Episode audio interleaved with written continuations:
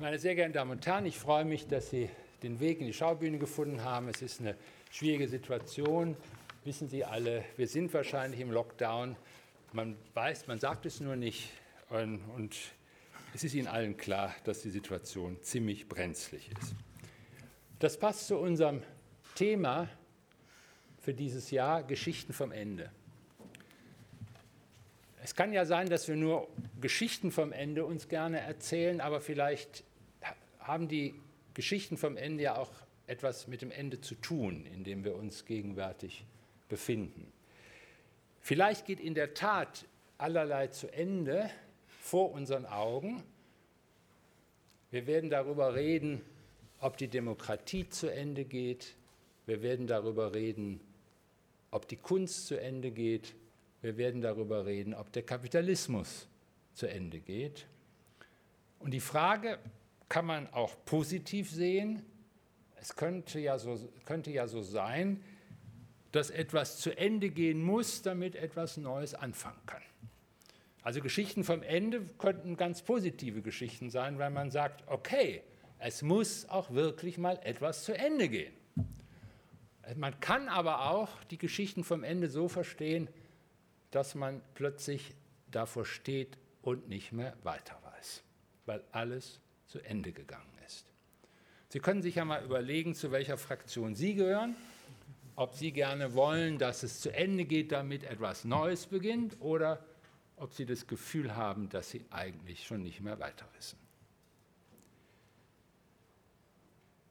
Heute reden wir nicht vom Ende des Kapitalismus, nicht vom Ende der Kunst und nicht vom Ende der Demokratie, sondern wir gehen sofort aufs Ganze. Wir reden vom Ende der Welt, in der wir leben. Also es ist die ontologische Frage, steht am Anfang. Ob, wie, ob die Welt zu Ende geht oder ob die Welt, so wie wir sie kennen, zu Ende geht. Man kann sich ja noch mal rausreden, das Ende ist ja nur das Ende einer Welt, wie wir sie kennen. Es beginnt ja eine andere Welt, die wir nur noch nicht kennen, die wir erreichen wollen, zu der wir uns zusammenfinden wollen.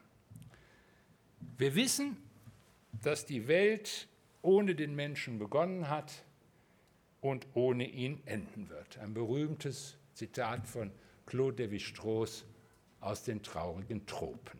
Ich sage es nochmal. Wir wissen, dass die Welt ohne den Menschen begonnen hat. That's for sure. Und wir wissen, dass sie ohne ihn enden wird.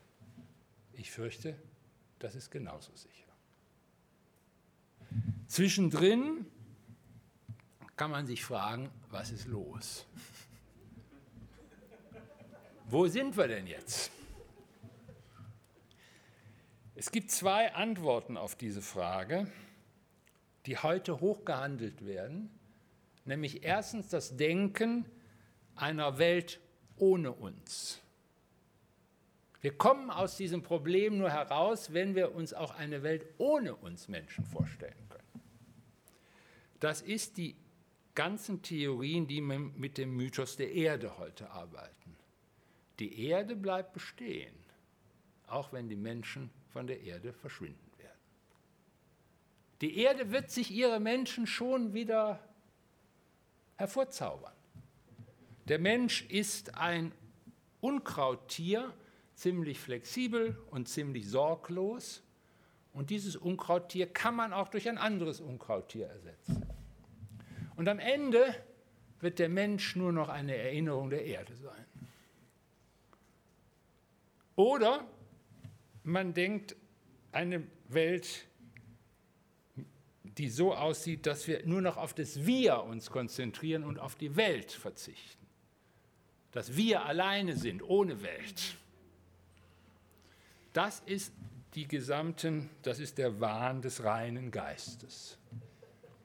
Das ist der Wahn, den Ray Kurzweil bevorzugt. Das ist auch der Wahn, den man bei so jemandem wie James Lovelock heute findet.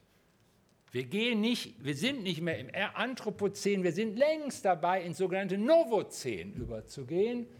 Das heißt, der Mensch ist dann am Ende nichts anderes mehr als das Bild eines Rechners. Der Rechner enthält den Menschen. Das Gehirn, die, die intelligente Evolution ist eine rechnergesteuerte Evolution und eine ganz neue Welt entsteht durch diese rechnergesteuerte Evolution, die auch auf den Menschen verzichten kann. Also zwei Großalternativen, der Mythos der Erde und sagen wir es mal, der Mythos des Rechners.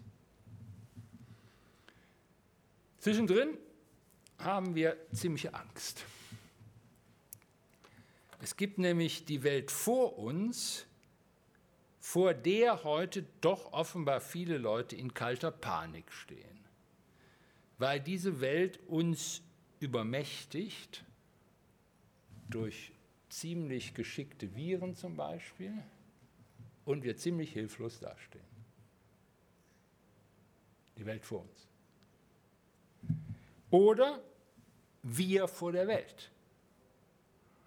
Das heißt, uns zu fragen, zu welcher Welt gehören wir eigentlich, damit wir überhaupt existieren können.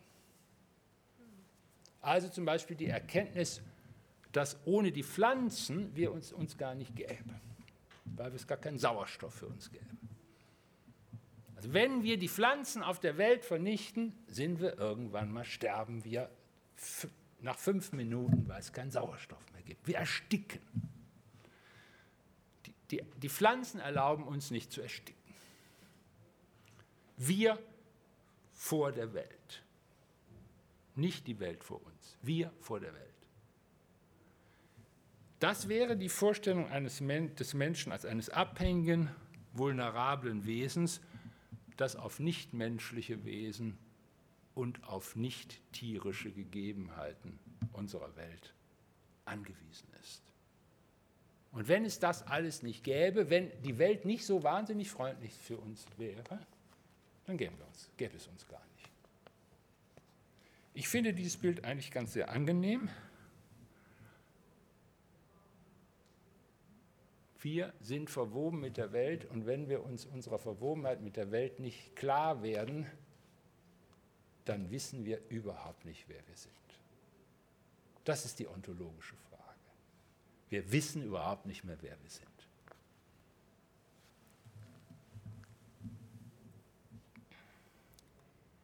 Die Welt ist nicht nur für den Menschen da und nicht nur alles Nichtmenschliche ist eine Ressource für den Menschen. Das muss man vielleicht doch mal einsehen.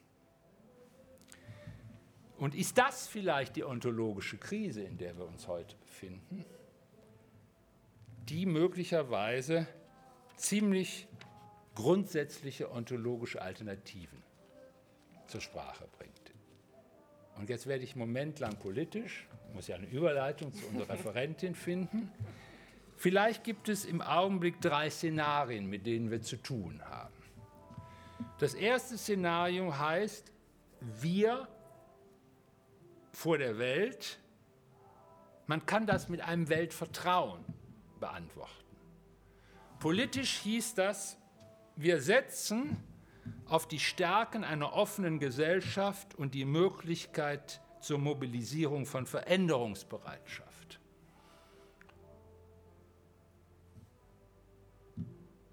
Hans-Ulrich von Weizsäcker wäre so jemand, der so denken würde. Also eine Ontologie des Vertrauens auf die Welt, deren Teil wir Menschen sind. Oder man sagt, wie Dennis Meadows, wir können uns nur noch um die bestmögliche Anpassung an unweigerlich kommende Krisen bemühen. Das ist alles, was wir machen können. Das ist die fatalistische Ontologie. Eine andere Möglichkeit haben wir nicht. Also Vertrauen, Fatalismus. Oder, noch härter, der ehemalige Generalsekretär oder des Clubs of Rome oder der frühere sollte man lieber sagen, nur noch radikale Einschnitte bieten einen Ausweg aus der Situation, in der wir uns befinden. Es geht um nichts anderes als um ein Regime des Klimanotstandes. Das sind die drei Alternativen. Das wäre die Ontologie der Verzweiflung. Die Ontologie des Vertrauens, die Ontologie des Fatalismus oder die Ontologie der Verzweiflung. Ich sage das deshalb, das sind drei Varianten. Wenn jemand mit der Verzweiflung kommt, kann man immerhin noch sagen, na, es gibt schon auch noch den Fatalismus. Oder wenn jemand mit dem, mit dem Vertrauen kommt, sagt man, naja, es gibt aber auch schon die Verzweiflung.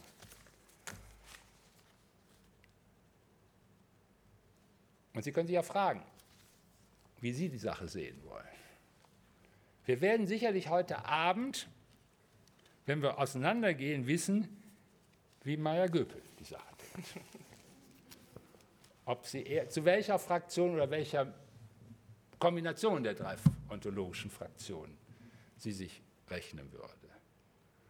Ich bin total froh, dass Meyer Göpel heute bei uns ist, weil ich glaube, wir hätten für diese ontologische Frage, die Frage des wirklichen Endes der Welt, im Augenblick niemand Besseres finden können. Meyer Göpel ist, wenn Sie so wollen, gehört zur anderen Seite der Generation Golf. Die Generation Golf sind die 19, bis, zwischen 1965 und 1975 geborenen. Also Florian Ilies hat darüber geredet. Das sind die Wohlstandserben, hat er gemeint, Florian Ilies, die aber jetzt merken, dass sie diesen Wohlstand nicht nur verjubeln können, sondern dass dieser Wohlstand auf einem Wohlfahrtsverlust beruht. Und dieser Wohlfahrtsverlust am Ende uns alle ziemlich trifft und die Verjubelung des Wohlstandes nicht mehr so einfach loslässt, los, los äh, möglich macht. Also irgendwie eine neue, also habe ich ihr Buch, ihr letztes Buch jedenfalls gelesen, eine andere Version der Generation Golf. Ich sage nicht, wie alt Maya Göbel ist, aber sie wird zu dieser Generation in etwa noch gehören. Sie ist von Hause aus Politökonomin, das heißt, wenn man politökonomisch argumentiert, sagt man, jede Ökonomie ist eine politische Ökonomie. Jede Ökonomie ist eine politische Ökonomie. Jede. Auch diejenige, die sagt, sie sei keine Ökonomie mehr, ist eine politische Ökonomie. Sie hat viel übrig für transformative Wissenschaft. Uwe Schneidewind hat darüber sehr viel geschrieben. Jetzt ist er Oberbürgermeister von Wuppertal. Sie war zwischen 2013 und 2017 Leiterin des Berliner Büros des von dem schon genannten Ernst-Ulrich von Weizsäcker gegründeten Wuppertal-Institut oder Wuppertal-Institut für Klima, Umwelt und Energie. Und sie war von 2017 bis Ende 2019, stimmt das? Generalsekretärin des Wissenschaftlichen Beirates. Bis übermorgen. Bis übermorgen. Ah, okay, sogar, also bis, bis übermorgen, genau. Generalsekretärin des Wissenschaftlichen Beirats der Bundesregierung Globale Umweltveränderungen. Sie ist, hat Erfahrungen als Campaignerin. Sie hat Erfahrungen darin, Wissenschaft zu bündeln und politischen Entscheidungsträgern dieses Bündel zu übergeben. Und sie ist jetzt designierte oder nicht mehr designierte, sondern die ist jetzt wissenschaftliche Direktorin ab nächster Woche, ab nächster Woche genau, des in Hamburg gegründeten, heute sagt man immer gerne Denkfabrik, Denklabor, sagen man, glaube ich, lieber heute, eines Denklabors, das heißt The New Institute in Hamburg. Sie hat, ich habe schon darauf hingewiesen, zwei Bücher geschrieben, die sehr wichtig sind. Das erste von 2016, der große Mindshift, also die Idee, im Grunde das, was ich eben ein bisschen gesagt habe, welche ontologische Position nehmen wir eigentlich ein gegenüber der Welt? Wie wollen wir denken über die Welt, in der wir leben? damit wir eine Welt herstellen können, in der wir leben wollen.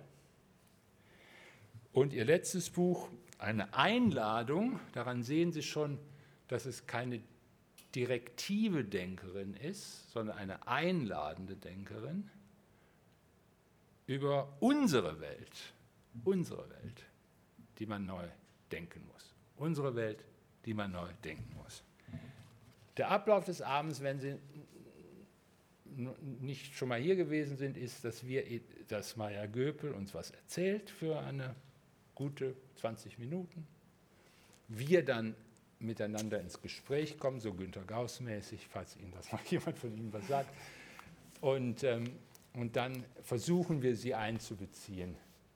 In dem Raum müssen wir noch ein bisschen Gefühl dafür gehen, ähm, wie das geht. Und jetzt sagt man, wie bei der Oscarverleihung, begrüßen Sie mit mir Maya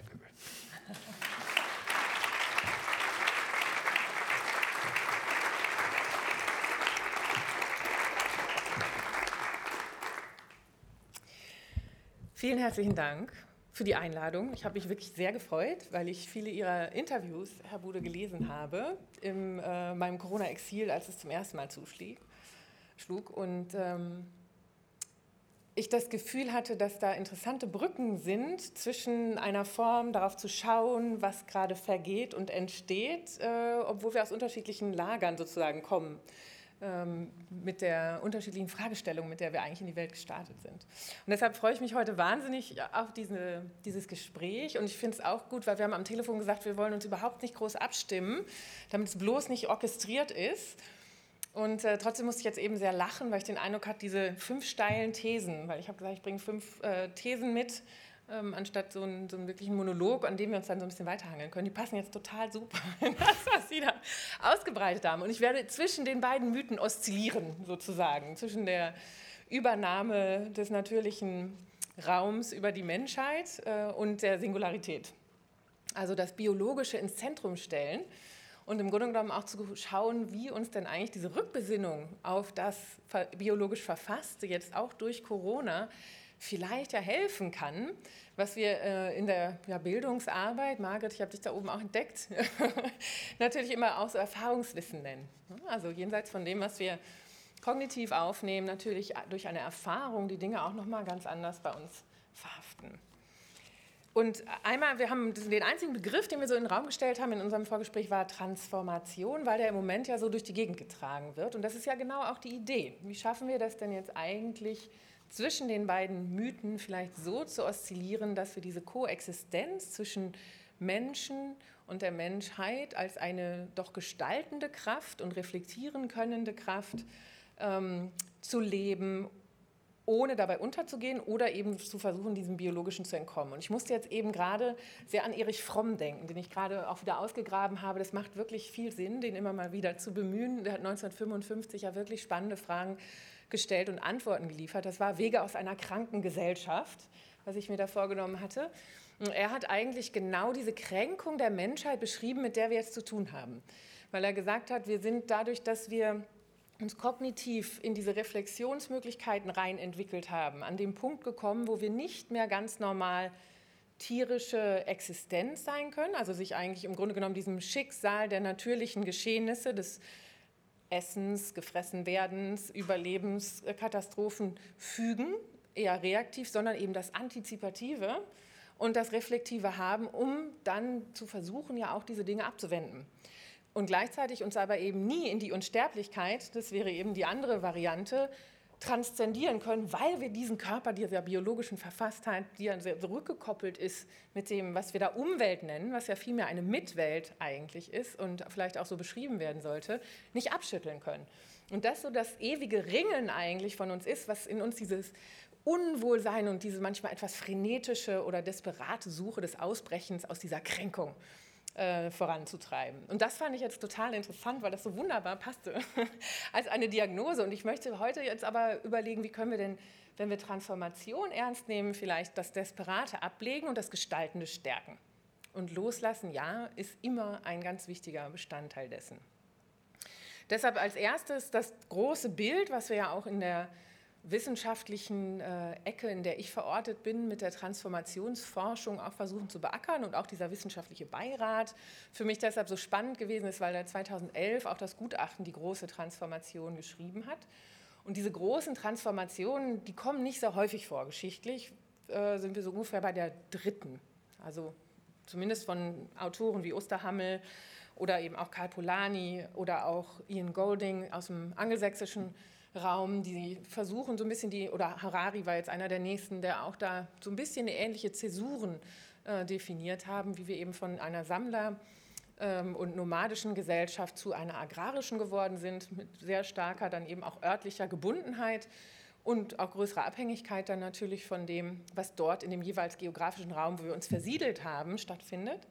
Und dann eben die nächste Transformation in die industrielle und kapitalistische Logik, in der wir jetzt 250 Jahre ungefähr existiert haben, was natürlich auch eine ganze Neukonfiguration mit sich gebracht hat. Und das, was wir heute immer so als normal annehmen, und das sagen die Politökonomen deshalb immer gerne, gerne dazu, ist ja nicht A immer so gewesen und B damit auch nicht unveränderlich, selbst wenn die, die sich gerne liberale Ökonomen nennen, behaupten, dass das irgendwie Naturgesetze sind die wir da geschaffen haben, das stimmt nicht. Und das ist ja erstmal eine total gute Nachricht, sondern dieses kognitiv-reflexive Wesen kann aus dem heraus lernen, was stattgefunden hat und nicht, und die Dinge verändern. Es geht nicht unbedingt einfach, aber es ist möglich. Und damit bleibt Zukunft ja etwas, was nicht einfach auf uns zukommt, und dem wir uns anzupassen haben, sondern etwas, was aus dem entsteht, was wir heute tun. Und dann können wir immer noch daran verzweifeln, dass nicht alle das tun wollen, was wir wollen, aber wir können natürlich trotzdem in dem Suchprozess bleiben, zu schauen, was ist denn der gemeinsame nächste Schritt. Und manchmal wird es natürlich auch antagonistisch und sehr politisch und sehr kämpferisch. Und manchmal gibt es dann aber auch die Momente, wo man das Gefühl hat, boah, jetzt ist gerade was möglich, es kommt zusammen und es kommt eine ganz andere gestaltende Energie zusammen. Und das ist so ein bisschen das Tanzen mit, der, mit den Transformationsmomenten oder mit den Fenstern der Möglichkeit.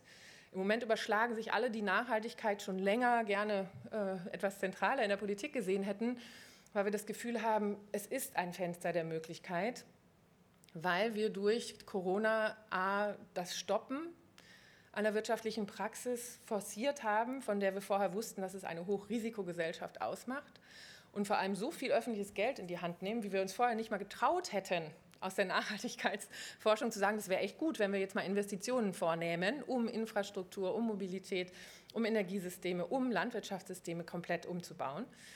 Ähm, und auf einmal ist das Geld da und wird verwandt. Und jetzt eben aber darum zu ringen, wird es verwandt, um etwas einfacher loszulassen, nämlich die Form von Infrastruktur, die Form von Energiesystem, die Form von Mobilität, die uns nicht in die Zukunft sehr erfolgreich tragen werden kann und dadurch auch den Raum größer zu machen, dass etwas Neues entstehen kann. Oder gewinnen die Kräfte der Beharrung. Also weil das Loslassen ja eigentlich immer einfach ist und um dann besonders schwer wird, wenn man das Gefühl hat, dass man eventuell dann ja entthront wird. Und das fand ich jetzt eben auch total wichtig an den Arbeiten von, von Herrn Bude in letzter Zeit auch zu überlegen, wer ist denn jetzt eigentlich gerade auf der Suche. Vorher wurde uns gerne, und die drei Herren, die Sie zitiert haben, sind alles Club of Rome-Mitglieder, die ich deshalb auch gut kenne. Ähm, und bei denen gab es schon manchmal so ein bisschen so ein Schielen nach China, so, oh Mensch, die können da einfach so durchregieren und die können jetzt wirklich einfach sagen, wir machen einen Fünfjahresplan und da kommt die Infrastrukturleitung lang und wir machen jetzt das erneuerbare Energiesystem und wir hier mit unseren demokratischen Aushandeln. Und gleichzeitig aber zu überlegen, wer denn eigentlich die Stimmen sind. Und das hatten sie so ein bisschen rausgekitzelt, die jenseits der, derjenigen, die den Planeten schützen wollten, halt so ein bisschen auch finden, naja, man könnte ja diese ganzen alternativen Stimmen auch mal ein bisschen wieder zur Raison bringen, weil zu viel verändern von dem, wie wir eigentlich die Gesellschaft strukturiert haben, wollen wir nicht. Und damit sind wir bei natürlich Emanzipationsbewegungen, Frauen, äh, unterschiedliche sexuelle Orientierungen, die ganze Rassismusfrage, die aufploppt, sodass wir ja auch merken, dass die Transformation nicht nur auf das Ökologische reduziert ist, sondern ein bisschen das Gefühl sich durchgebrochen hat, dass einige dieser Selbstverständlichkeiten, derer wir gewohnt sind, Normalität zu nennen, eigentlich so ein bisschen an ihr Verfallsdatum gekommen sind. Und das ist eben das Spannende, wieso in diesen Momenten, und jetzt spreche ich natürlich wieder aus der wissenschaftlichen Perspektive, so etwas wie Aufklärung ganz wichtig ist, weil es uns eben die Möglichkeit gibt zu sagen, wo wollen wir denn dann hin und was ist denn eigentlich die Grundlage dessen? Und was sind so zwei Geschichten? Und damit komme ich dann zu meinen ersten beiden äh, steileren Zutaten, die wir loslassen wollten oder sollten vielleicht, die so ein bisschen das Erbe dieser letzten Aufklärung gewesen sind im 18. und 19. Jahrhundert und die tief eingebaut sind in die Art, wie wir jetzt Normalität gestaltet haben und uns aber an der heutigen Situation so im Weg stehen. Und ähm, da sind natürlich einmal Weltbilder, wie wir sie von Newton bekommen haben, ne? sehr kausale Abhängigkeiten, die man modellieren kann, linear voraussagen kann. Mathematisierung war dann ganz wichtig, ne? dieser Aufbruch einer Wissenschaftlichkeit, also auch immer wieder in den Kontext zurückgebracht, war das natürlich auch eine Befreiung von der Aristokratie oder eben auch äh, von der Kirche, die sehr stark gesagt hat, was ist eigentlich möglich, wer bekommt was, unter welchen Umständen und warum, was sind Gestaltungsfreiheiten in dieser Gesellschaft für wen. Also diese Aufklärung damals war wirklich ein Befreiungsschlag von der bisherigen Art und Weise, wie wir Entwicklung erzählt haben und wie wir Agency nennen wir das, also Gestaltungsmacht verteilt hatten, aber natürlich auch in Natur eingewebt waren oder nicht. Und das war der zweite Punkt. Mit Descartes und dieser Idee, dass man eben Geist und Körper trennen kann, ist ja was ganz Interessantes passiert. Und dann auch mit so ähm, der christlichen Religion zusammengefasst in dem Satz vielleicht, nimm die Erde und mach sie dir untertan. Also dieser Machbarkeitsmythos der Moderne, der da schon so durchschwingt und dieses, wir managen das jetzt mal und wir prognostizieren, wo es hingeht und diese Maschinenlogik, die sich dann so ein bisschen durch äh, Bahn gebrochen hat in der Art, wie wir organisieren wollen, nicht nur die Produktion, sondern auch die Gesellschaft. Da hat dann Max Weber ja auch ganz viel darüber geschrieben, die Bürokratisierungstendenzen, die einerseits eine ganz andere Form der Zusammenarbeit ermöglicht haben, aber andererseits auch Routinen eingeschliffen haben, die vielleicht auch äh, Freiheiten des Anderstuns äh, systematisch eindämmen. Und daher sich auch klar zu machen, was denn eigentlich da passiert ist. Auf zwei Ebenen möchte ich das da vorne stellen. Das einmal ist wirklich dieses Natur- und Menschverhältnis, was Sie eben auch angesprochen haben. Und das Zweite ist dann tatsächlich diese übergeordnete Story, wo wir ja heute noch ein Riesenproblem haben, mit der irgendwie konstruktiv ähm, überhaupt ins Gespräch zu kommen, das ist diese Wachstumsgeschichte.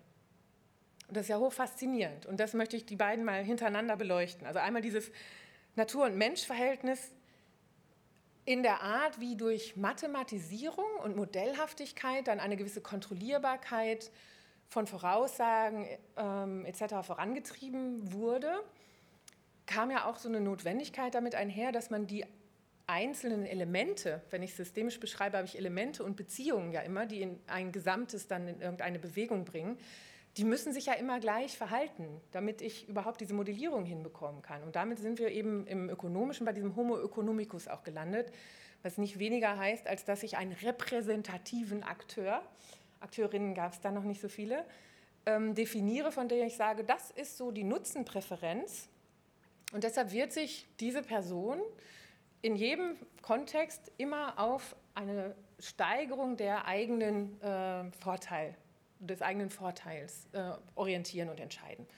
Dafür brauche ich eine Informationsdichte, die wir in der Realität vielleicht gar nicht antreffen können. Ich brauche Informationen über die Alternativen. Aber das ist eigentlich die Grundlage dieser Modellhaftigkeit, mit der die Ökonomen im Grunde genommen versucht haben zu prognostizieren, wo wir uns hinentwickeln. Und was wir jetzt ja noch sehen in der Debatte um Verzicht und Verbot, das wäre dann diese eine Perspektive der Verzweifelten oder der, wie war die dritte, jetzt muss ich kurz spicken, fatalistischen. Ja. Zweite war eine fatalistische. genau. Ja. Ähm, dass es auch definitiv nur schrecklich sein kann, wenn wir irgendwann mal weniger hätten. Und dass es definitiv eine Freiheitsberaubung ist, wenn wir nicht alle immer mehr haben dürfen. Zu dieser Konsequenz und dieser Logik und diesem Vorwurf kann ich ja nur kommen, wenn ich die andere Geschichte gekauft habe.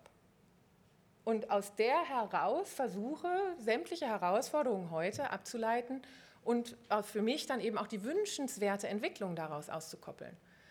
Und deswegen ist diese, diese ganze Idee von fixen Präferenzen, die Leute wollen das doch und wir können doch gar nicht ohne oder die Menschen sind nun mal gierig, die kommen ja gerne auf den Plan, wenn es darum geht, Fehlverhalten, was man jetzt mal intuitiv vielleicht als Fehlverhalten äh, klassifizieren würde, besonders auf der Seite derjenigen zu rechtfertigen, die eh schon ziemlich viel haben.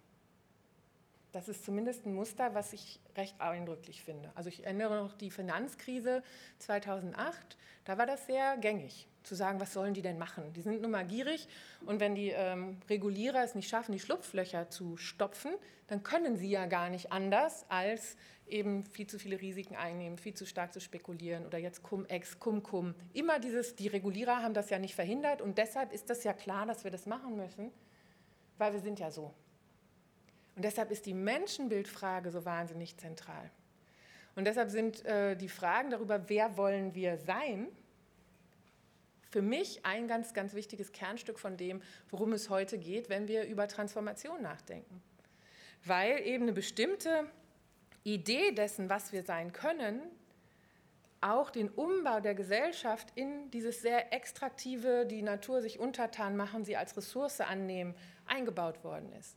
Und es war zu dem Zeitpunkt auch nicht unbedingt ein Problem, weil wir hatten halt eine Milliarde Menschen. Wir hatten ganz, ganz, ganz, ganz, ganz viel Planet. Wir hatten ja noch nicht mal die Art der Fortbewegung wie heute. Das heißt, die Vorstellung, dass da irgendwo mal ein Ende sein könnte, dieses Raumschiff Erde war ja einfach noch nicht angelegt vor 250 Jahren. Und wir hatten auch nicht so ein richtiges Problem damit, wenn die Ressourcen bei uns eng wurden, woanders frei zuzugreifen und das mit einer Form ähm, ja auch zu legitimieren, dass wir damit ja Entwicklung in den Ländern vorantreiben. Ich möchte an dieser Stelle es nicht werten. Es gibt da ja äh, einfach zwei unterschiedliche Lesarten dessen, was Kolonialisierung eventuell dort auch gebracht hat, aber eben natürlich auch vor allem hier gebracht hat nämlich das Zufüttern von Ressourcen, wenn wir sie innerhalb der eigenen territorialen Grenzen nicht mehr haben. Das ist auch heute immer noch ganz schwer ähm, zu zeigen, dass Verzicht in unseren Ländern vielleicht einfach der falsche Begriff ist, wenn wir überlegen, welchen Anspruch wir territorial in unserer Form zu wachsen und zu wirtschaften entwickelt haben und das jetzt als, weil es halt heute so ist, den normalen Standard empfinden, gegen den sich jede Veränderung A rechtfertigen und B dann ja negativ zeigt, weil wir halt nicht mehr immer mehr von allem haben können, sondern ups, wir sind jetzt bis zu 10 Milliarden Menschen, ein Raumschiff Erde. Das heißt, meine Parzelle oder meine Scholle, die mir vielleicht zustehen sollte, einfach weil ich Erdenbürgerin bin, muss ja logischerweise, wenn ich versuche gerecht zu denken, kleiner werden, wenn die Anzahl größer wird, weil wir haben eben nur eine Oberfläche. Und sich dem so komplett zu verwehren, das kann ich ja nur machen, wenn ich mich verweigere zu sagen, a, es war historisch nochmal anders und b, aus diesem Menschenbild auszusteigen und zu sagen, ich bin kreativer mit dem, was denn eigentlich das gute Leben ausmacht. Und das wäre eben so der, der erste Punkt, wirklich zu überlegen, warum ignorieren wir die Sozialforschung, die Glücksforschung, die Wohlergehensforschung denn so weitgehend? Und wir haben sie ja jetzt in Corona selber auch erlebt. Also wenn es wirklich eng wird und Krisen kommen, was waren die wichtigen Dinge? Ja, Versorgungssicherheit, ein Dach über dem Kopf, aber sonst auch viel Kontakt zu anderen, wissen, dass sich jemand um mich kümmert, dass ich eingebettet bin in eine Gemeinschaft, dass ich für mich Sinn aus der Situation finden kann. Also alles Dinge, die uns gar nicht unbedingt den Planeten kosten müssen. Aber was machen wir mit den Stimulusprogrammen? Genau das strukturelle Füttern den Überkonsum füttern in dem Moment, wo Menschen in großen Teilen ja auch von alleine auf die Idee gekommen sind, vielleicht ist es gar nicht so schlimm, wenn ich gar nicht so viel kaufe die ganze Zeit. Weil eben, und damit ist der zweite Punkt erreicht, wir dieses Wachstum, diese Story von es muss immer mehr für alle haben, komplett in die Institutionen eingebaut haben, die jetzt anfangen zu stottern und ins Wackeln zu geraten, wenn wir damit aufhören. Und das ist ja der ganz wichtige Punkt, dass Freiheit genau mehr meint als eine Abwesenheit von Kaufbarrieren zulasten von allen anderen auf diesem Planeten oder den Nachgeborenen, sondern Freiheit bedeutet, dass wir uns auch von den Dingen wieder befreien können, die uns strukturell nötigen, Dinge zu tun, von denen wir innerhalb unserer eigenen Überzeugung vielleicht gar nicht mehr glauben, dass sie die sinnvollen Lösungen oder die sinnvollen Tätigkeiten sind. Und deshalb finde ich es so wichtig, auf Bewegungen wie New Work oder Purpose, ne? diese Frage von, was ist denn jetzt eigentlich Sinn und Zweck von Wirtschaften, die war ja schon vor Corona auch da. Und wie können wir denn eigentlich das, von dem wir gerne es täglich einbringen würden, auch wieder stärker die Essenz von Geschäftsmodellen werden lassen? Und deshalb ist für mich so wahnsinnig wichtig zu überlegen, wie können wir denn aus dieser Story aussteigen, die dann diese Angst vom Loslassen so unheimlich groß macht. Und zu zeigen, dass es ja eigentlich eher eine strukturelle Frage ist, als eine, die in uns angebaut ist und wir alle totunglücklich werden übermorgen, wenn wir nicht immer mehr haben können. Das bin ich schon wieder bei Erich Fromm, ne, mit dem Sein und Haben. Also er hat wirklich viele Sachen geschrieben, die auch heute besonders spannend sind. Ähm, und dann eben zu überlegen, wie können wir denn das anders verteilen? Weil die große Angst, die momentan umgeht, habe ich das Gefühl, lässt sich in drei Fragen eigentlich ganz gut runterbrechen. Und die erste ist, werden wir genug haben? Das ist das tief ökologische, mit dem wird das Klima stabil bleiben, wird die Artenvielfalt noch gerettet werden, werden wir Nahrungsversorgung für alle ausreichend haben oder nicht. Und daraus abgeleitet die Frage, die jetzt ja stärker und stärker wird, wo wir die Krisenhaftigkeit in dem, wenn wir es nicht verändern, wird es schwer, das stabil weiter zu haben, ist ja die, werden wir genug teilen?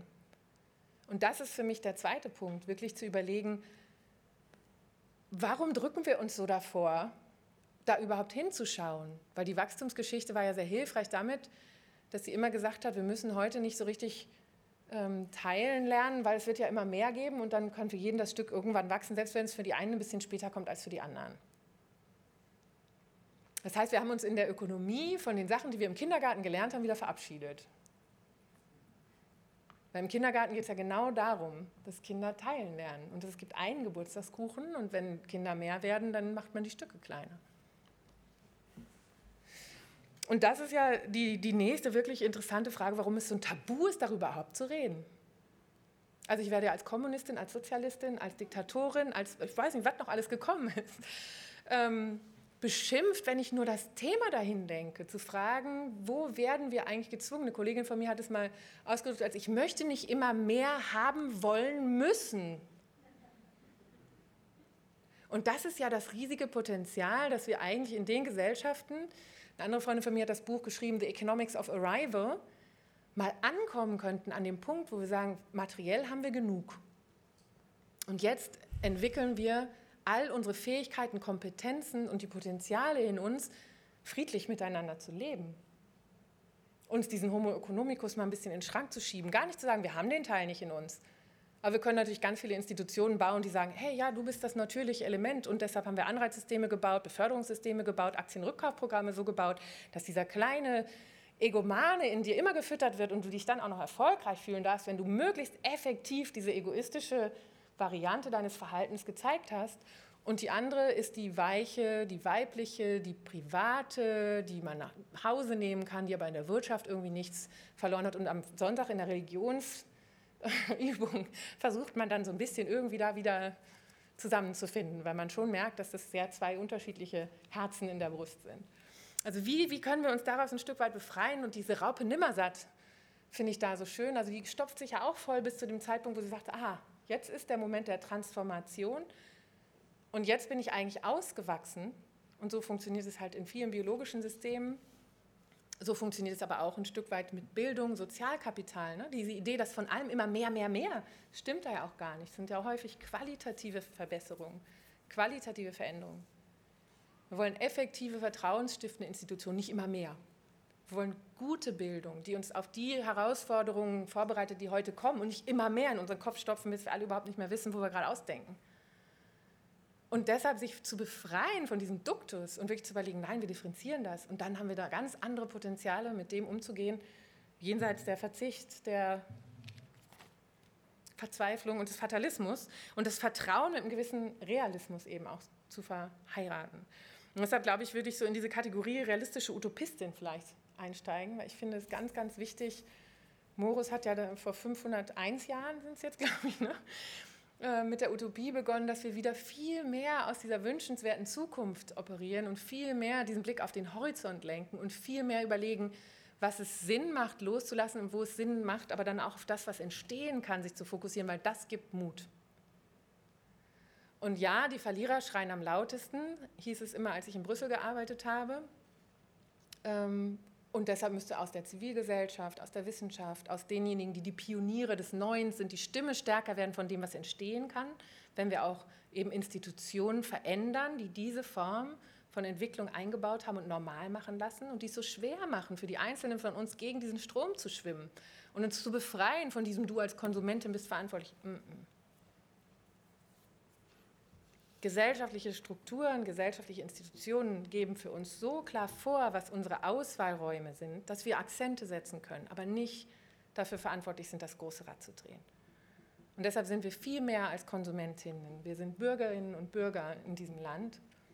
Und wir sind diejenigen, die die Rahmenbedingungen verändern möchten, die Märkten und die Geschäftsmodellen und Wirtschaften dann auch wieder ermöglichen, die Lösungen anzubieten, die uns aus den Dilemmata herausbringen und wir sind diejenigen, die eben auch die Sicherheit, die soziale Sicherheit brauchen, dass sie sich trauen, von dem, was momentan die Richtung ist, in die wir geschoben werden, so weit loszulassen, dass ich kreativ sein kann, dass ich mich einbringen kann, dass ich disruptiv in Frage stellen kann, dass ich radikal sein darf, ohne dass mir ein Label aufgeklebt wird, sondern radikal im Sinne von radix an die Wurzel der Dinge gehen. Das ist die Essenz in transformativen Zeiten, nicht weniger.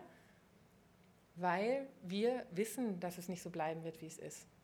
Und wenn wir uns jetzt nicht die Mühe machen, wirklich genau hinzuschauen, und genau das haben die Menschen der Aufklärung damals gemacht, zu sagen, worum geht es eigentlich, wo wollen wir eigentlich hin, was ist das Radikale, was ist die Utopie, auf die wir hinwollen, dann werden wir weiterhin an Systemverbesserungen oder kleinen Symptombekämpfungen fallen, aber eben nicht aus der Tiefe der Überzeugung arbeiten, mit denen wir die Dilemmata auflesen können, die Herr Bude beschrieben hat. Vielen Dank erstmal.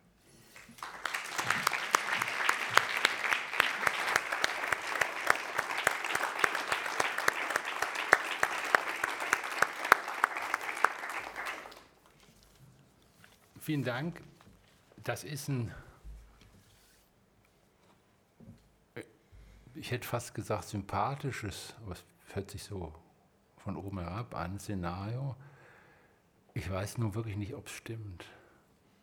Also was ich, was ich sehr interessant fand, ist, dass man die Idee der Freiheit des Mehr mit der Freiheit von kombinieren kann.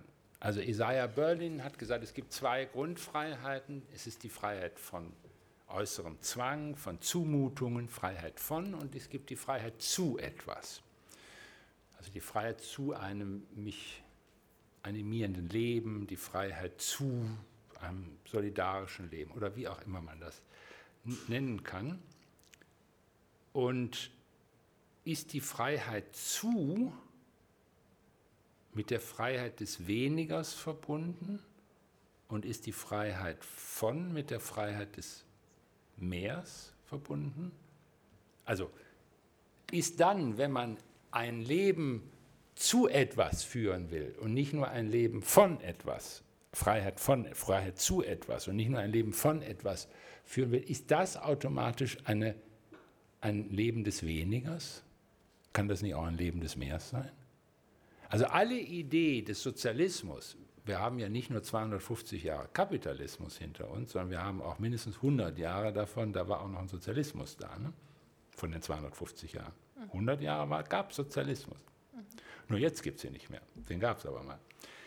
Und da war ja die Idee, dass die Freiheit zu auch mit einer Freiheit des Meers verbunden wird, nämlich ein Mehr an Leben, mehr an Lebenschancen für die, die, ein bestimmte, die eine bestimmte Freiheit zu einem Leben haben wollten. Also, worauf ich hinaus will, ist das mit dem weniger eigentlich so richtig? Muss, wenn ich ein anderes Leben will, muss ich dann immer weniger wollen? Das läuft doch bei Ihnen darauf raus. Warum eigentlich weniger? Warum ähm, nicht also mehr? Wenn Sie das so gehört haben, dann habe ich mich irgendwie ein bisschen unglücklich heute ausgedrückt, weil weniger ist ja gar nicht die Rhetorik generell, sondern anders. Anders, okay. Ja. Anders. Und was weglassen heißt ja auch, dass was anderes, also sobald ich systemisch anfange, die Dinge zu betrachten, ist ja nicht Vakuum oder voll, sondern es wird immer Beziehungshaftigkeit geben, es wird immer eine Erfahrung geben, es wird immer eine Präsenz geben, mit der ich als Individuum und als Wesen das wahrnehme, was um mich geschieht. Und ich meine, diese ganzen Arbeiten zur Glücksforschung etc. gehen ja genau darauf hin, dass wir in, in dem Moment, wo wir weniger A gestresst sind und weniger ähm, stark im Vergleich sind und weniger stark extern orientiert sind, an äh, externen Motivationsfaktoren, externen Rückmeldungen dessen, ob wir in Ordnung sind. Also kann man von der Psychotherapie bis zum Buddhismus bis zu den Stoikern ja über das Gleiche sehen, dass das Befreien äh, davon sich von irgendwo anders sagen zu lassen, was es denn ist, was ein gutes Leben ist, ein ganz, ganz wichtiger Schritt ist. Und das wäre eben diese Freiheit von mhm. der Geschichte, die andere mir erzählen. So. Und dann habe ich die Freiheit dazu, Dinge auch wachsen zu lassen. Zeitwohlstand ist ja nur einer der Begriffe, der sich jetzt zumindest noch bei Barbara Hendricks in dem Umweltprogramm gefunden hatte. Mhm. Ähm, Freiheit zu einer anderen Form sich zu bilden, ähm, herauszufinden, was mir liegt, sich einzubringen, einfach eine andere Taktung im Tag. Also wie viele finden, dass ihre Arbeitstage wahnsinnig anstrengend sind, einfach weil wir den Rhythmus so hochgefahren haben, dass ich eigentlich gar nicht mehr in der Form mich einbringen kann oder in Kontakt bringen kann, in Resonanz, wie Hartmut Rosa das nennen würde, bringen kann, dass das Erleben der Tätigkeit selbst so eine hohe Gratifikation hat. Und Wolfgang Streeck hat das dann ja auch mal zusammengefasst, dass in dem Kapitalismus dann ganz viele andere Dinge entstehen müssen, die diese kompensativen Momente mit sich bringen, damit ich cope mit dem, wie ich mich täglich in dem einer produktiven Kraft sein zu sollen im Arbeitsleben, wofür ich Vergütung bekomme, dann kompensativ in Urlaub fahren muss, dies machen muss, wiederherstellen muss, Wellness und so weiter. Und das ist ja auch die total interessante äh, Diskussion über den materialistischen Spiri oder materialistische Spiritualität, wo es immer nur um das Wiederherstellen geht für die Performance innerhalb des Systems, wie wir es eben haben. Oder ob wir es schaffen, einen tiefer zu gehen und zu sagen, was kann denn wachsen, wenn bestimmte Zerstörung aufhört? Oder wenn eine bestimmte äh, Form von Umgang, die eigentlich nicht artgerecht ist, also in vielen Teilen ist es ja nicht artgerechte Haltung, auch was wir mit uns Menschen selbst tun, wenn wir das mal losließen, was könnte denn dann eigentlich an Lebensqualität dazu gewinnen oder gewonnen werden? Deshalb, ich, ich glaube, ich hoffe, dass ich nicht weniger als, als die generelle Parole positioniert habe. Okay, dann ist aber das Emanzipation, also weil Sie das eben auch nochmal gesagt haben, es geht auch um eine Idee von Emanzipation. Und wenn ich den Begriff von Emanzipation, den wir heute in der Regel teilen, richtig verstehe, ist es damit ja ein Mehr an subjektiven Rechten verbunden. Emanzipation heißt mehr subjektive Rechte, zum Beispiel sein Geschlecht zu wählen, sein Geschlecht zu terminieren, seine Möglichkeit zum Zusammensein zu vermehren. Also immer mehr subjektive Rechte zu haben, oder? Nö. Ist das also nicht glaube, Emanzipation? Für mich ist Emanzipation tiefergehend, nämlich in, der, in dem Sinne, dass ich eine Freiheit gewinne, für mich ähm, zu Konklusionen auch zu gelangen. Also für mich hat das tatsächlich etwas, auch denken zu dürfen, tun zu dürfen, was nicht nur mit subjektiven Rechten einhergeht, sondern ich habe viel mit ähm, an der Verbindung zwischen Recht und Religion beispielsweise eine Zeit lang gearbeitet. Und da waren viele der Vordenker, gerade Judge Veramanti, der war vorher der stellvertretende Präsident des Internationalen Gerichtshofes, immer wieder auf dem Weg zu sagen, das westliche Rechtssystem hat genau dieses Individuum so stark gemacht mit diesem methodologischen Individualismus, den wir dann ja auch finden in der ganzen Art, wie ich aus Newton und Descartes und was abgeleitet habe, dass wir dann überlegen, wenn das Einzelne maximal geschützt ist und verstanden ist, dann wird in der Aggregation bestimmt das System sich genauso verhalten. Und das ist etwas, was A, Evolution vergisst und B, vergisst, dass tatsächlich das System und die Beziehungen darin ja auch die Elemente und ihre Orientierung beeinflussen. Also wir sind in einer Koevolution zwischen dem großen Ganzen und den äh, Elementen. Und deshalb haben die immer stark gemacht, dass wir das Res Omnes wieder bräuchten, also das Recht des Ganzen. Das finden wir dann vielleicht in Verfassungen, die ähm, das Recht von Mutter Natur formulieren beispielsweise. Oder Sie haben das mit dem Anthropozentrismus angesprochen. Also warum ist der Rest der Existenz von Lebendigkeit auf diesem Planeten nur dann hilfreich, wenn wir es essen oder irgendwas einbauen können und damit Geld verdienen? So, da sind, da sind ja ganz interessante Veränderungen ähm, in der Art, wie ich die Zusammenhänge betrachte und wie ich dann auch meine eigene Verortung darin finde. Und das sind für mich alles Anteile von Emanzipation. Also ein Freimachen von etwas, was nicht länger hilfreich ist für etwas, was dann vielleicht aus einer tieferen Werteorientierung eher entspringt. Das heißt, der Begriff der Emanzipation durchdenkt auch nochmal die Revolution des Individuums in den letzten 50 Jahren, die wir hatten, auf überall auf der Welt, die man Neoliberalismus Für nennt. mich ja. Also Emanzipation heißt, das nochmal zu überdenken, ob diese Revolution des Individuums nicht uns auch in eine Art von innerer Sackgasse geführt hat. Klar. Also interessant ist ja auch, vieles sind ja dann Bewegungen und Gegenbewegungen. Mhm. Ne? Also wenn man sich so geschichtlich das anschaut. Und das war ein Befreiungsschlag, das Individuum zu stärken. Hm? Und das, glaube ich, würde niemand in Frage stellen. Wenn man sich geschichtlich zurückbeamt und überlegt, wie das damals organisiert war, finde ich das als Frau auch eine echt super Idee. Mhm. Ähm, und heute sind wir aber vielleicht an den Punkt gekommen, wo es etwas fundamentalistisch geworden ist. Und dass wir genau eben die Zusammenhänge und dieses, dass ein Individuum und die Idee auch von Individualismus ja immer schon aus einer gesellschaftlichen Kontextualität entstanden ist. Mhm. Das heißt, dieses Ausdefinieren von, wo fängt das Individuum A überhaupt an und ist es wirklich so unabhängig? All die Sozialisationen, die wir stark gemacht haben, zum Beispiel muss ich mich ja in Interviews immer, immer rechtfertigen, ob meine Eltern mich indoktriniert hätten, weil ich kein Fleisch oder nicht viel Fleisch bekommen habe und irgendwie grünen Zeitungen austragen musste. Ich finde es so hochinteressant, dass nie irgendwelche anderen Leute in Interviews gefragt werden, ob ihre Eltern sie denn indoktriniert hätten zum Überfleischkonsum und Statuskonsum, also weil sie immer ein dickes Auto zur Schule fahren mussten oder so. Das ist ja in sich schon hochinteressant. Ne, also warum bin ich indoktriniert worden, nur weil der Gesamtkontext, in dem halt in der Mehrheit vielleicht anders kodiert gewesen ist. Und da fängt es ja schon an. Und deshalb finde ich das immer wieder so wahnsinnig wichtig, diese strukturelle Macht des Status quo in den Fokus zu setzen. Und das ist für mich Emanzipation. das ganz klar auch zu sehen heute in den politischen Diskussionen. Diejenigen, die nichts verändern wollen, beibehalten wollen, müssen sich gar nicht rechtfertigen. Aber diejenigen, die jetzt gerne zum Beispiel Konditionen an den Recovery Fund der EU setzen wollen, müssen dann sofort sagen, was denn eigentlich passiert, mit welchen Unternehmen und wie die pleite gehen eventuell und mit unserer Wirtschaft und internationalen Wettbewerbsfähigkeit. Dass ein Fortbestehen und Fortführen dessen, was wir vorher hatten, erst im Januar zu einer Diagnose einer Hochrisiko-Weltgesellschaft geführt hat, wo das World Economic Forum gesagt hat, oh, ähm, von den zehn größten Risiken der Welt sind eigentlich fünf Umweltrisiken, ist auf einmal wieder weg. Und das ist ja genau das, weshalb A, Wissen, aber auch Diskurs und Emanzipation von dem, nur weil es jetzt da ist, heißt es ja nicht, dass es A normal ist und B so bleiben sollte. Und warum ist dann sich das Rechtfertigen nicht wenigstens auf die, die den Status quo erhalten wollen und auf die, die ihn ändern wollen, gleich verteilen? Das wäre Emanzipation. Okay, also der berühmte Günter Gauss hätte dann gesagt, aha, Emanzipation ist eine Überwindung des Individualismus oder zumindest eine Infragestellung des Individualismus. So hätte der das gesagt, ja? Hätte der das gesagt, ja. das ist interessant. Ähm, ich will die Sachen nochmal anders drehen und vielleicht kommen wir so zusammen. Ähm, könnte es nicht sein, dass wir uns in einer Transformation unseres Wachstumsbegriffs befinden? nämlich von einer, ganz simpel von einer Idee extensiven Wachstums zu einer Idee intensiven Wachstums.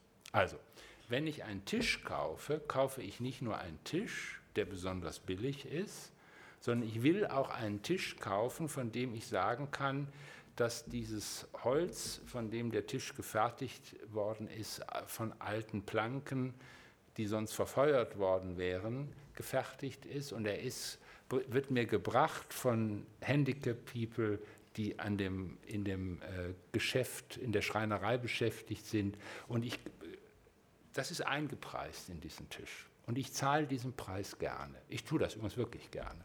Ich zahle diesen Preis. Ich sage nicht, ah, der ist, den kann man auch billiger haben, sondern ich sage, nee, nee, dieser Tisch hat, da ist eine andere Art, über Menschen zu denken drin. Es ist eine andere Art, äh, Ressourcen zu benutzen drin und ich will das auch und ich zahle auch dafür. Und das heißt, wenn Leute sich in dem Sinne anders verhalten, also sozusagen den Augenblick der Transformation ernst nehmen, die würden sagen, okay, ich wende dafür mehr von meinen persönlichen Mitteln aus, sprich ich zahle mehr dafür. Würde das irgendeine Idee für Sie sein, mit der Sie, auf der wir uns treffen könnten? Also intensives Wachstum heißt die Entscheidung, gewusst mitbezahlen zu wollen. Hm. Das, das ja, gut, das sagen wir hoch und runter. Ne? Das ist ja die ganze Idee der Kreislaufwirtschaft, ja. der regenerativen Wirtschaft und so. Das kann man gerne machen. Ich will aber gerne eigentlich einen weiter, weil Sie haben ja jetzt gerade eigentlich ausgeschlossen, dass wir weniger überhaupt inkludieren können in eine gute Vorstellung des guten Lebens. Und das finde ich schon hochinteressant. Also warum halten Sie so fest an diesem Wachstumsbegriff, wie ja viele andere auch? Also was ist die Angst dahinter, das auch mal loszulassen?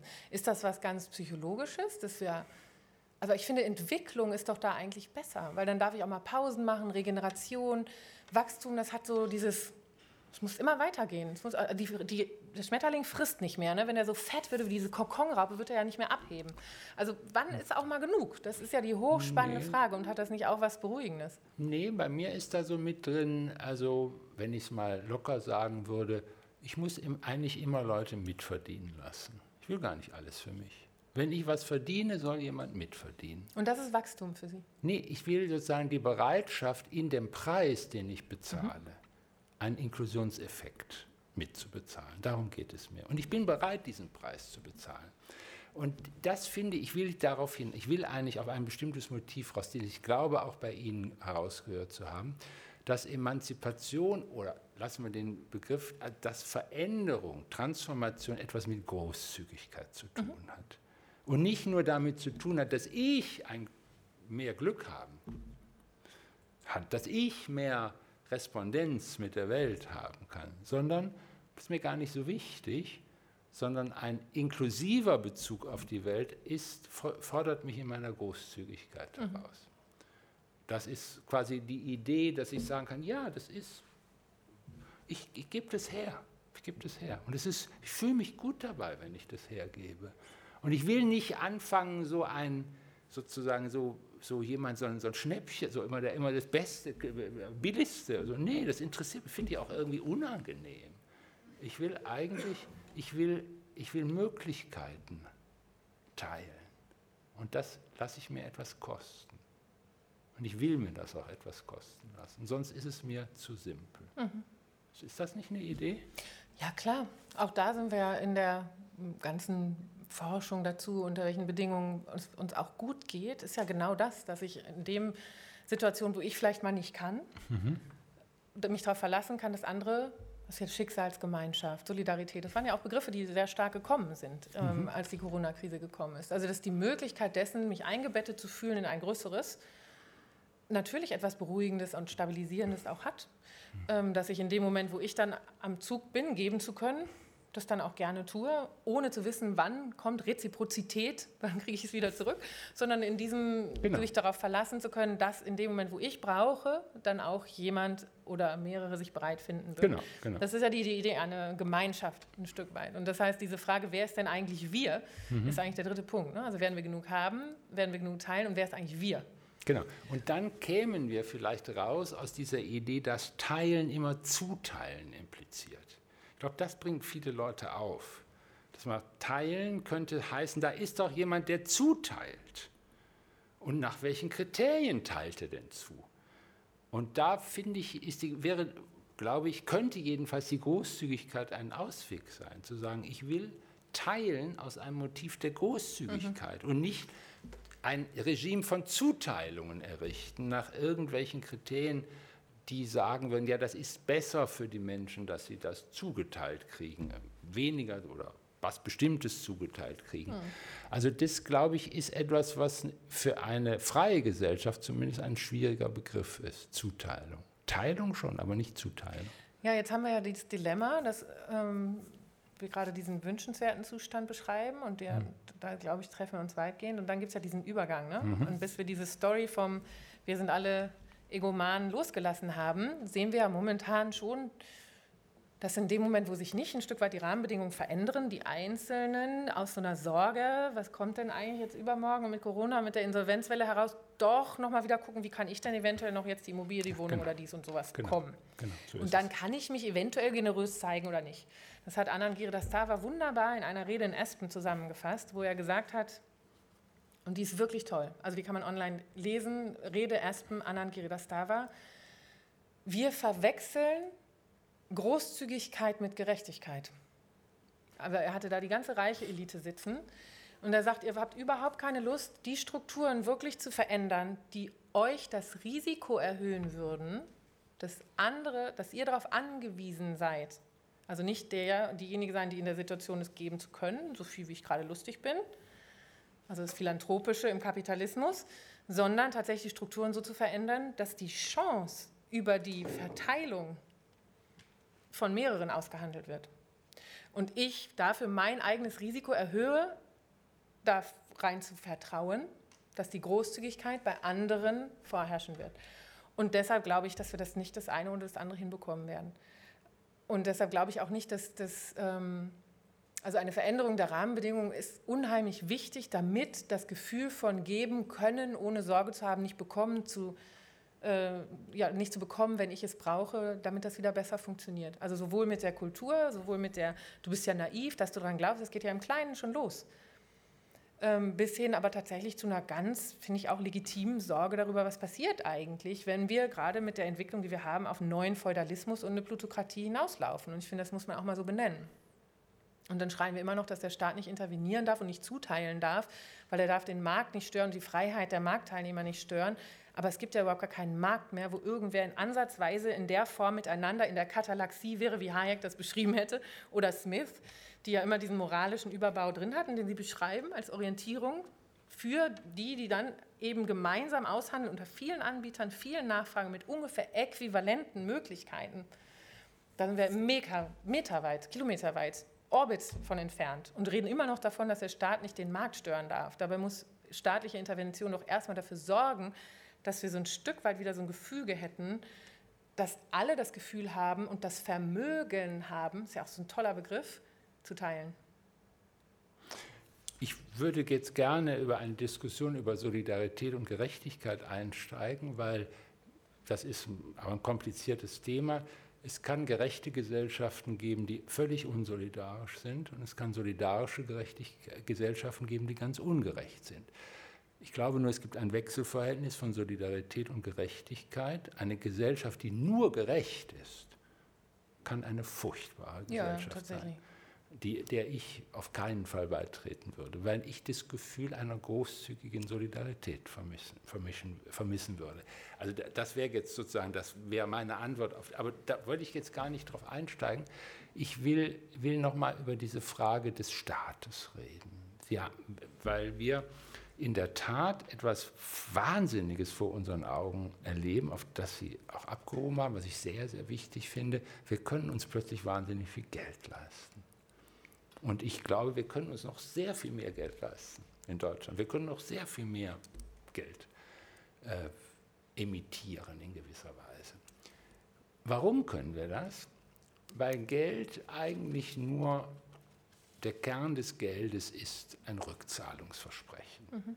Das irgendwie, dass man dass, dass eine kreditäre, kreditäre Verwendung von Geld, irgendjemand sagt, ja, ich werde es schon wieder zurückbezahlen. Und dieses Rückzahlungsversprechen muss glaubhaft sein. Und wie können wir, wenn das stimmt, dann sind wir eigentlich im Grade dabei, allgemein auf eine indirekte, anonyme Weise unseren Gesellschaftsvertrag ungeheuer zu erneuern. Wir geben uns nämlich untereinander das Versprechen ab, dass wir die Kredite, die wir uns selber geben, zurückzahlen können durch eine neue Zukunft, durch irgendetwas anderes, in das wir hineingehen. Also ich glaube, dass wir im Grunde jetzt durch diese riesige Geldausgabe, die wir tätigen, die für manche unvorstellbar ist, dass wir damit schon dabei sind, in eine andere Welt hineinzugehen, indem wir ja uns sagen müssen, das ist nicht irgendwie, das kann man nicht von irgendwelchen Reichen oder irgend sowas zurückholen durch irgendwelche Investmentfonds auflösen oder sowas. Das geht alles überhaupt nicht. Warum eigentlich nicht?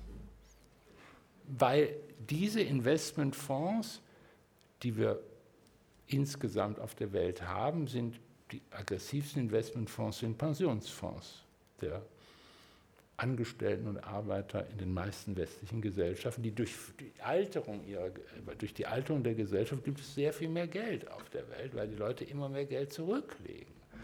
Und mit diesem Geld wird gearbeitet. Und dieses Geld muss irgendwie verzinst werden, damit es irgendwann durch die Rückzahlungsversprechen anderer, die allermeisten Menschen in westlichen Gesellschaften, ein relativ sorglose Altern, ein relativ sorgloses Alter haben können.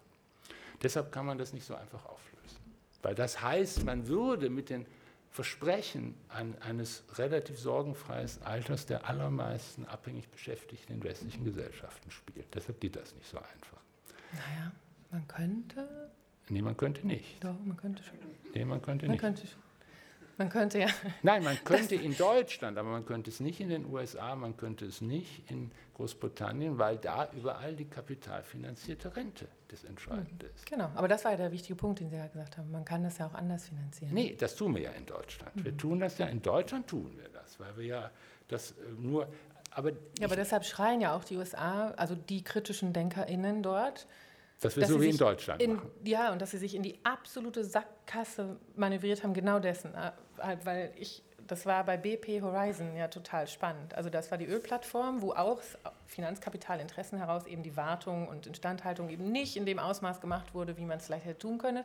Riesendrama und dann Obama wollte die Strafzahlungen verhängen und musste die maximal reduzieren, weil sonst genau die Pensionen seiner eigenen Bevölkerung mit der BP-Aktie genau. und dem BP-Vermögen in den genau. Keller geht. Das genau. heißt, man hat eigentlich man nennt das in der Rechtsprechung ja sowas wie Impunity, also Straffreiheit, zu einem gewissen Ausmaß in Konzerne eingebaut, weil man das ganze Geld, was eigentlich der Bevölkerung gehört, in diese Konzerne gestopft hat.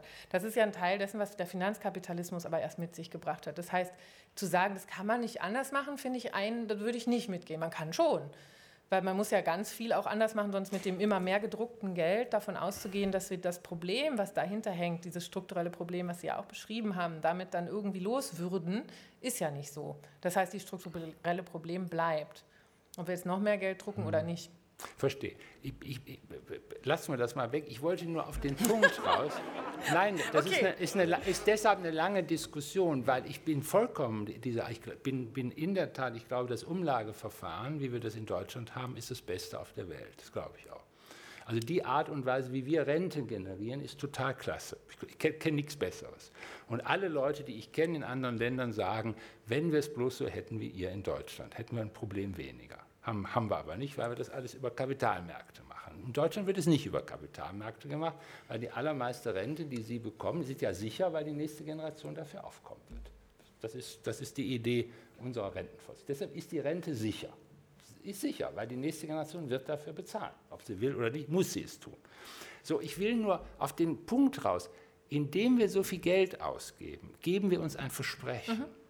Und das finde ich das Interessante. Ist, steckt darin nicht ein neuer Gesellschaftsvertrag? Steckt in dem, dass wir uns das leisten können? Und deshalb wollte ich jetzt mal kurz den Weg zu den Reichen versperren. Weil die immer sagen, ja, dann im Zweifelsfall müssen die Reichen dafür auskommen. Dann ist man wieder raus aus der Idee, dass wir uns wechselseitig ein Versprechen auf Zukunft geben und dann überlegen, wie wir dieses Versprechen gemeinsam einlösen können. Denn wenn wir immer wieder sagen, ja, die Reichen müssen dafür aufkommen, dann haben wir uns wieder darum gebracht zu überlegen, für was tun wir das eigentlich?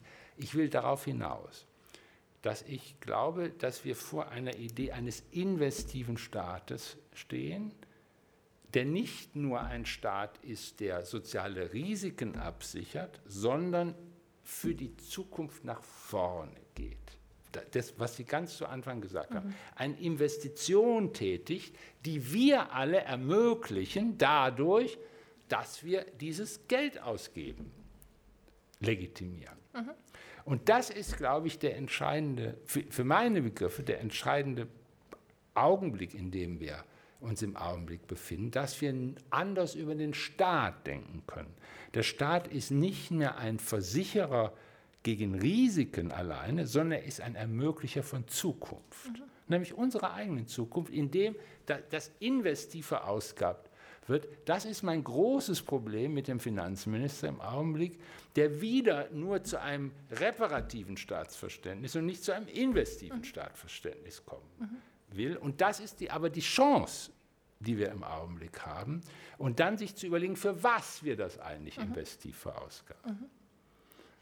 Ähm, bin ich total dabei. Es ist ja auch hochinteressant, dass es äh, aus der Ökonomenzunft inzwischen auch diskutiert wird. Und es waren genau. ja ganz wichtige Durchbrüche. Genau. Ähm, wo sich auch angenähert wurde zwischen den vermeintlich unverheiratetbaren Camps der Keynesianer, die ja schon immer das gesagt hätten, was sie gerade beschreiben, und denjenigen, die dann eben eher ja, die Supply-Side mhm. im Angebot haben und äh, den Monetarismus im Zweifel noch. Ich glaube trotzdem, dass es wichtig ist, also Geld A, in Deutschland ist es ja hochinteressant, auch noch nicht so ausgeprägt wie in den angelsächsischen Räumen, mal darüber nachzudenken, was ist das denn eigentlich? Ne? Also, weil was Sie beschrieben haben, stimmt ja, es ist eine Beziehung, es ist mhm. eine Sozialtechnologie. Und wir haben immer noch so die Idee, dass es so etwas Dinghaftes ist. Aber das haben wir spätestens mit dem Goldstandard komplett abgegeben, ähm, dass das in irgendeiner Weise ein Realäquivalent hat sondern es ist allein davon abhängig, dass das Versprechen gehalten wird. Mhm. Und äh, gerade bei dem Gelddrucken ist es natürlich genau die staatliche Instanz. Das heißt, diese Idee, Markt und Staat sind irgendwie gegeneinander, ist, wenn man den Finanzmarkt anguckt, sofort falsifiziert, weil ein ganzer Finanzmarkt nur bestehen kann, weil es staatliche Regulierung gibt, weil Staaten als letzter Bürger im Zweifel auftreten würden auf dem Plan, wenn jemand anders vertragsbrüchig würde. Und dann untereinander natürlich sowas wie Insolvenzen von Staaten aushandeln können. Hatten wir ja mit Argentinien in anderen Fällen auch. Aber dann nicht ohne Konsequenzen. Und deshalb ist das so wichtig, diese Beziehungshaftigkeit viel stärker zu machen. Und ich finde, dann kann man auch Geld als eine Energie nehmen. Ne? Also als etwas, was auch sehr energiespendend wirken kann, wenn wir es so überlegen, wo wollen wir eigentlich hin? Und wo ist denn eigentlich Geld, also diese Energie und diese Kreativität, die dann freigesetzt werden kann, verfügbar? Aber, und das ist mein anderer Punkt, ich glaube nicht, dass wir damit aushebeln können, dass wir über Eigentumsfragen reden müssen. Weil ich, oder Auflagen, die in irgendeiner Weise so etwas wie eine verlässliche Gemeinwohlorientierung garantieren. Weil wenn ich mir angucke, die ganzen Sachen, mit wem vergleiche ich mich, wann bin ich zufrieden und so, das hört ja nie auf. Ne? Also gibt es ganz tolle Studien dazu. Ich kann 8 Milliard Millionen haben, ich kann 16 Millionen haben. Ich fühle mich immer nur dann sicher, wenn ich mir vorstelle, ich hätte ungefähr doppelt so viel, wie ich schon habe. Das kommt natürlich mit Gewöhnungseffekten, mit Vergleichen, mit Peer Groups und so weiter. Das heißt, diese Aufwärtsspirale von immer mehr haben wollen, damit ich mich sicher fühle, damit ich mich zugehörig fühle, die haben wir nicht unterbinden, indem wir immer nur mehr staatliches Geld drucken. Wir müssen an diese Konzentration von Vermögen und Eigentum und damit Kontrolle darüber, wer unter welchen Bedingungen etwas tun darf, die wir damit aus der öffentlichen in die private Hand geschoben haben. Also Deregulierung heißt ja nicht, dass eine Abwesenheit von genau dieser Entscheidung, wer darf unter welchen Bedingungen mit diesen Ressourcen etwas tun, stattgefunden hat, sondern wir haben sie in private Hand geschoben. Und das, das Zusammenspiel, glaube ich, das dürfen wir nicht vergessen. Weil wenn, wenn wir uns anschauen, wie jetzt Eigentumsverhältnisse konzentriert werden, dann reicht es nicht, noch mehr öffentliches Geld zu drucken. Also in der Mietpreisbremse, zum Beispiel in Berlin, haben wir es ja versucht zu sagen, wie können wir diese Extraktion, dieses unproduktive mehr Geld verdienen von, ich nehme einfach mal mehr Miete, irgendwie einen Gegenposten reinbringen. Beim WBGU war als Beispiel, wir sollten nach vier Jahren 50 Prozent mehr Miete bezahlen für die gleichen Büroräume, weil der Vorstand den Anlegern darlegen muss, dass sie die marktmögliche Miete genommen haben. Das heißt, diese Aufwärtsspirale von ich saug immer mehr raus, haben wir damit noch nicht unterbunden, dass wir immer mehr unten nachdrucken. Wenn wir dann nicht fragen, wer hat einen Eigentumsanspruch an das, was wir mit diesem emittierten, auch gerade öffentlich emittierten Geld geschaffen haben. Also wenn wir die Eigentumsfrage von der Geldfrage entkoppeln, glaube ich nicht, dass wir den Drops gelutscht kriegen.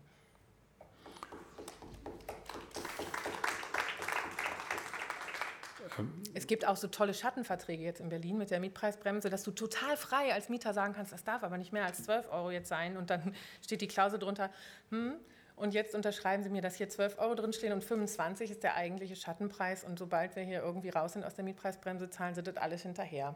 Also wenn der Markt einfach nicht, ne? also wir haben ein strukturelles Problem zwischen Angebot und Nachfrage in dem Moment, wo andere halt 14 Wohnungen haben möchten und drei Airbnb-Einnahmen und so weiter.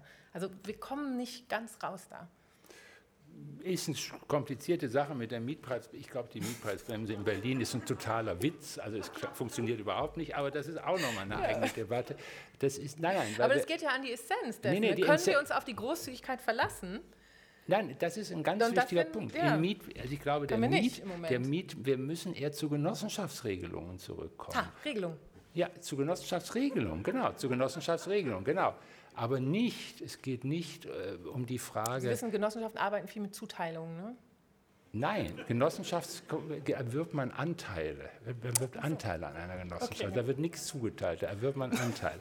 Und das ist alles das, was in der Tat mal in Berlin existiert hat. Und das ist ein großer Fehler gewesen, dass man das Genossenschaftseigentum, das Kollektiveigentum, mhm. zu, da sind wir vollkommen einig, Individualeigentum verwandelt hat und dann in der Tat durch das billige Geld im Augenblick viele Leute äh, versuchen, äh, sichere Anlagen, und das sind nun mal Großstadtimmobilien, das sind die sichersten Anlagen, die es gibt. Und das ist ein Mechanismus, der einfach durch das billige Geld zustande kommt. Ja, das ist nicht nur eine Anlage, sondern eine Verdienstquelle. Das ist ja für viele genau diese Aufwärtsspirale in den Preisen, ist ja, dass ich immer mehr überlege, ich möchte noch mehr damit verdienen. Und das ist das eigentliche Problem. Wenn es eine reine Anlage wäre mit geduldigem Kapital, wo ich großzügig einen Mietpreis mache, der meine Investitionen refinanziert und jemand anders einen Wohnraum hat, habe ich noch nicht das Problem. Das ist der Extraktivismus, der dahinter ist, der das Problem ist.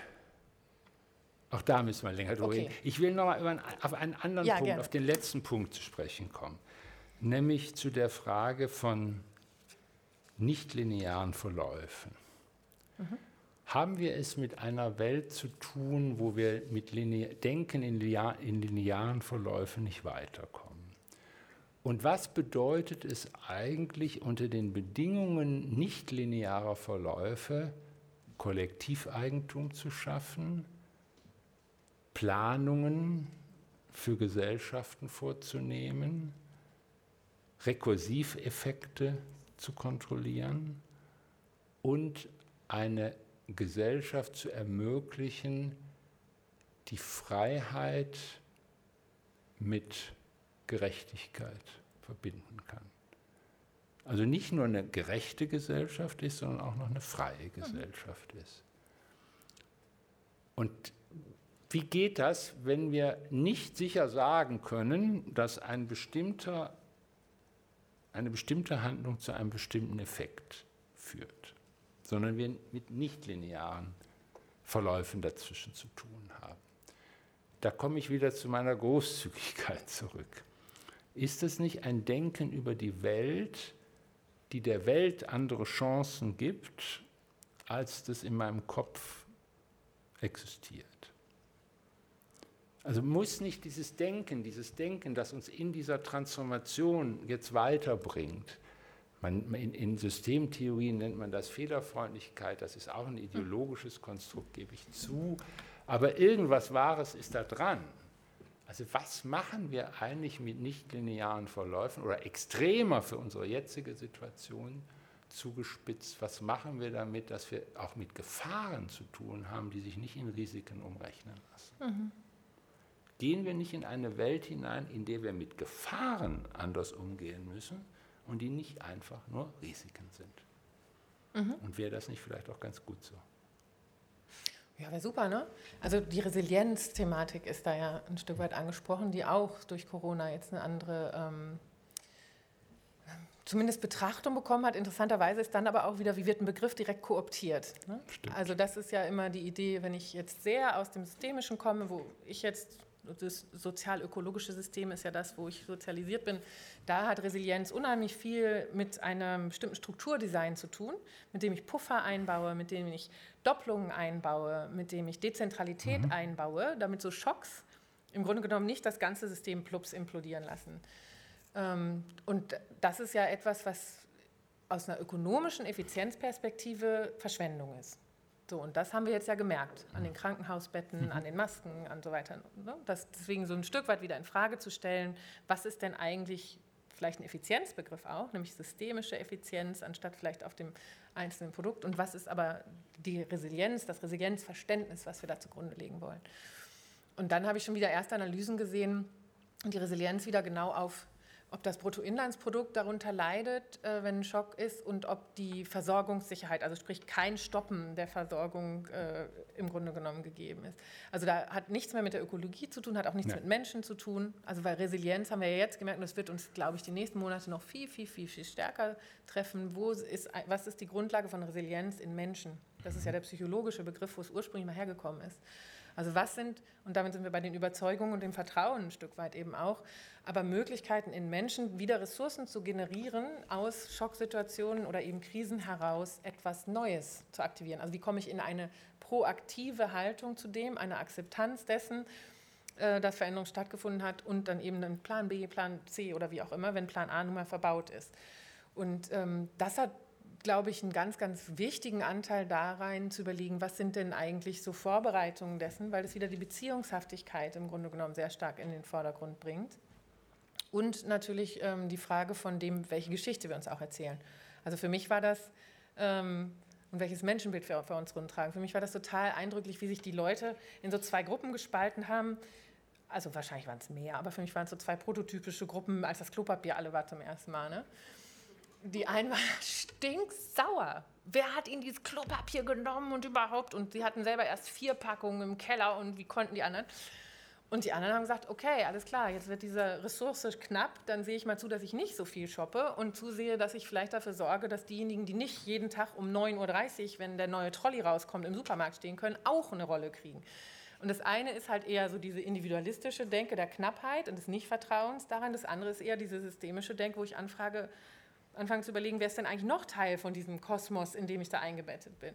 Und das ist ja insgesamt, finde ich, hat wieder was mit der Art, wie wir uns selber verstehen und welche Geschichte wir uns über, über uns erzählen, aber tatsächlich dann eben auch, wie Wissenschaft uns erklärt, die Zusammenhänge erklärt oder eben auch nicht erklärt zu tun, wie wir die Systeme gestalten, von denen wir sagen, damit kann man auch eher Fehlerfreundlichkeit dann zulassen, da kann man auch eine gewisse Confidence, das ja, finde ich, so irre, wenn man sich überlegt, wie aus dem Asiatischen diese Happiness-Ideen, Gross National Happiness war ja eine Zeit lang so ganz wichtig, eigentlich ganz viel mit Confidence zu tun haben. Also ich habe die Überzeugung, dass ich, was auch immer da kommt, bewerkstelligen kann. Das ist das Eigentliche. Und dann kommen wir in die USA und Happiness heißt auf einmal, ich habe Prozac genommen, sodass ich dauerhaft grinse und sage, ich habe nie ein Problem. Ne? Und das eine ist für mich eine ganz systemische Perspektive und eine Perspektive, die davon ausgeht, dass Leiden auch entstehen wird und es dann darum geht, wie kriege ich die Ressourcen, damit umzugehen. Und die andere ist völlige Abwesenheit von irgendwelchen Einschränkungen und ich muss immer performen. Und das sind ja kulturell riesige Unterschiede. Und je nachdem, welche Kultur ich dahinter habe und welches Menschenbild ich dahinter habe, werde ich auch andere Institutionen bauen. Und deshalb glaube ich, ist es so wahnsinnig wichtig, diese Frage von Werte, Wissen und Institutionalisierung, also die Strukturen zusammenzudenken, wenn wir gucken wollen, wie können wir denn eigentlich auch das Beste aus uns herausholen. Das hat Eleanor Ostrom so super gemacht, Nobelpreisträgerin Ökonomie, die erste Frau. äh, hat gesagt, die Aufgabe der Politik ist es, Institutionen zu bauen, die das Beste aus uns herausholen. Und das in sich ist schon eine Megatransformation, bei Genossenschaften und anderen Sachen vielleicht, weil wir ganz viele Institutionen gebaut haben, die eigentlich immer nur mit dem Teufelchen hier reden und das Engelchen an den Herz verschüppt haben. Prima. Wir sind, also ich, ich würde jetzt, mir fällt da immer nur noch ein zu diesem Klopapier. Es gab eine wunderbare Geschichte in Stuttgart dazu. Da gab es einen Gastwirt, der hat gesagt, wenn Sie, wenn Sie bei mir Spätzle kaufen und es nach Hause bringen, dann kriegen Sie immer ein, eine Rolle Klopapier dazu. Das fand ich eine total gute. Ja, aber ich fand Eckhard von Hirschhausen auch gut. Jedes Mal, wenn Sie Schweineschnitzel äh, kaufen, dann kriegen Sie Ihren Eimer Gülle mit, damit Sie nicht vergessen, was Sie mitgekauft haben. Gut, kann man, so kann man es auch machen, das stimmt.